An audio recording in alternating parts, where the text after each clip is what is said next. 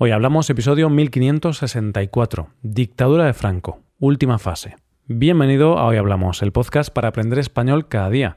En nuestra web, hoyhablamos.com, puedes ver la transcripción, las explicaciones y los ejercicios, puedes escuchar el podcast premium y puedes tener clases con nuestros profesores Adrián y Paco. Todo esto te ayudará a llevar tu español al siguiente nivel. Buenas oyente, ¿qué tal? Llegamos al final del tema del mes.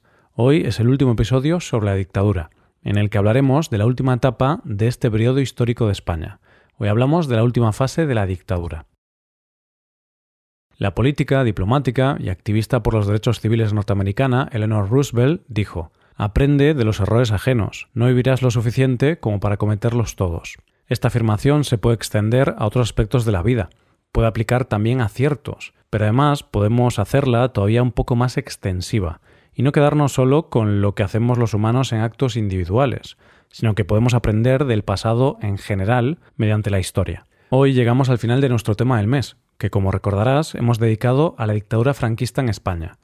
Hemos conocido un poco más un periodo de la historia de nuestro país, relativamente reciente, donde España estuvo sumida en unos años oscuros. Primero porque venía de algo tan terrible como una guerra civil, y después porque el fin de esa guerra desembocó en una dictadura. Los seres humanos necesitamos saber qué ha pasado en el mundo y en nuestros países a lo largo de la historia para aprender de los errores de los demás y también de sus aciertos. Un país consciente de su historia es un país que tendrá más fácil no repetir patrones y errores. La semana pasada, en nuestro aprendizaje del franquismo, nos quedamos en el año 1960. Nos quedamos en que España ya no estaba aislada internacionalmente, se había hecho amiga de los enemigos del comunismo y había recibido ayudas económicas a cambio de un pacto militar con Estados Unidos. Dentro de nuestro país, Franco se había dado cuenta de que no le convenía tener en el poder a los defensores a ultranza del fascismo, y había colocado a los tecnócratas que le ayudaron a salir de una crisis económica. Así que nos encontramos en el año 1960, año en que comienza esta última fase, y te recuerdo que el franquismo terminará en el año 1975.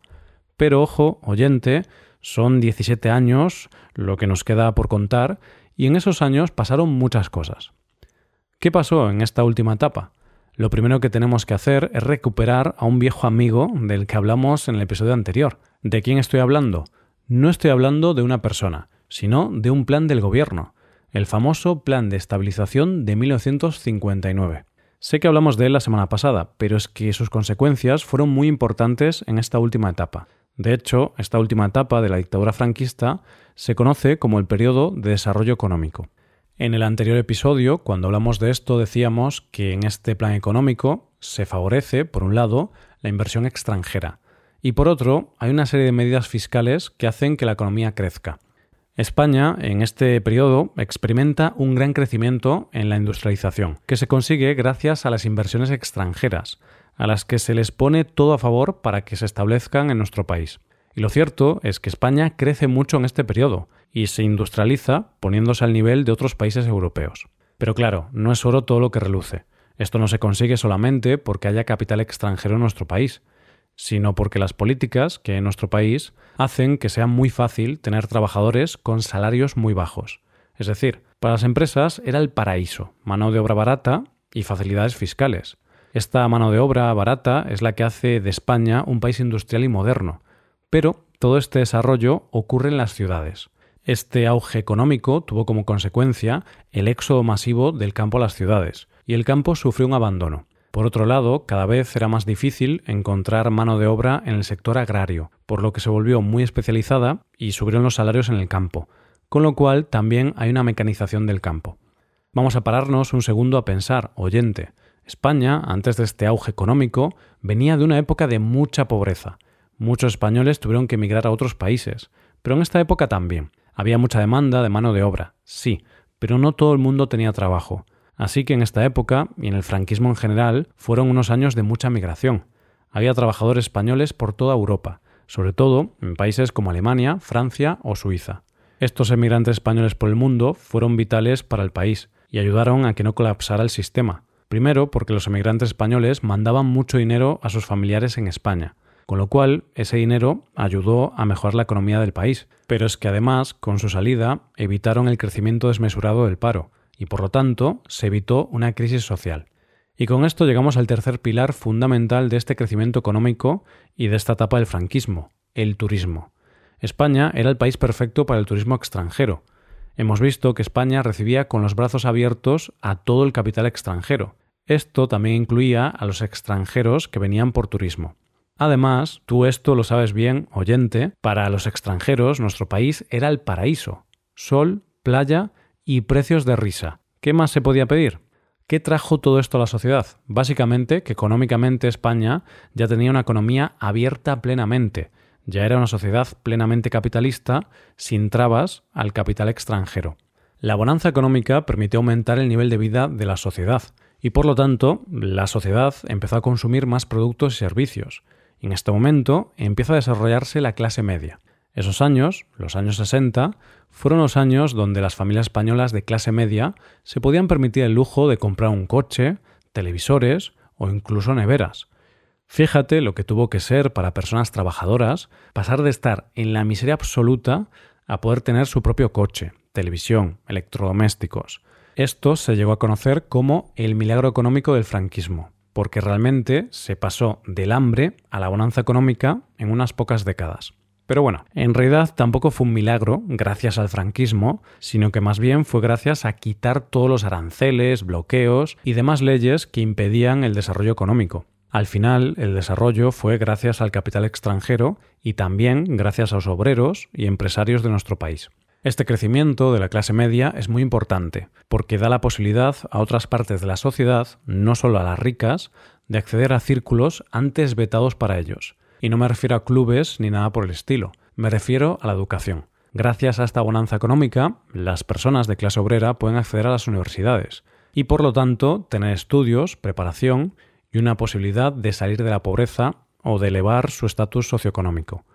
Y esto también hizo que las nuevas generaciones tuviesen más estudios, fuesen menos complacientes y tuviesen claro que no querían vivir en las condiciones en las que se vivía en España, es decir, sin libertad. Porque, aunque en este episodio estamos centrándonos bastante en lo económico, pues fue una parte muy importante de este periodo, hay que decir que el franquismo seguía limitando las libertades individuales. Es cierto que con el paso del tiempo, en la última etapa del franquismo, la dictadura era algo más abierta y no había tanta censura o represión como en etapas anteriores, pero igualmente seguía siendo una dictadura que restringía las libertades individuales.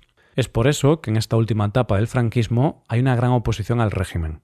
Una parte importante de esta oposición fue liderada por el Partido Comunista, que buscó una gran alianza de todos los partidos que se oponían al régimen. También tuvo un papel importante el Partido Socialista, Además, al régimen le salían ranas algunos de sus aliados, ya que la Iglesia Católica, cada vez con más fuerza, quería desmarcarse del régimen y ponerse en contra de él. Y esto no era lo único. Cada vez había más protestas estudiantiles, de obreros, y nuevas formas de organización como fueron los movimientos vecinales y el movimiento sindical. Y ya en el apartado más radical aparecieron grupos terroristas como ETA y el Grapo que comenzaron a realizar atentados terroristas contra el régimen. Franco sabía que él no iba a ser eterno, pero sabía también que su dictadura iba a morir con él. Así que en el año 1969 Franco designó a Juan Carlos de Borbón como su sucesor en la jefatura del Estado, con el título de Príncipe de España. Por cierto, saltándose la línea sucesoria, porque ese título le correspondería al padre de este. Pero eso es otra historia que no vamos a explicar aquí. Llegamos al año 1973, año clave en esta última etapa franquista. Por un lado, hay una crisis económica relacionada con el petróleo, que trae consigo la inflación, debido a la subida del precio del petróleo, el cierre de empresas y aumento del paro. El paro, a su vez, trae consigo descontento social y, por lo tanto, protestas. Pero es que además, en este año, Franco, en claro deterioro de salud, deja la presidencia del gobierno al almirante Carrero Blanco, pero este almirante fue asesinado ese mismo año por la banda terrorista ETA. Así, el 20 de noviembre de 1975, el presidente del gobierno, en ese momento, Carlos Arias Navarro, anunciaba a todos los españoles la muerte del dictador, diciendo una frase que quedaría para la historia. Españoles, Franco ha muerto. De esta manera acababa la última fase de la dictadura franquista y se daría comienzo a una etapa conocida como la transición española, si te interesa saber cómo fue la transición de la dictadura a la democracia, puedes escuchar el episodio 1507 de este podcast, en el que hablamos de la transición. Y así terminamos nosotros este episodio del mes y este repaso por la historia reciente de España. Nunca está de más recordar que no hace tanto España no tenía democracia.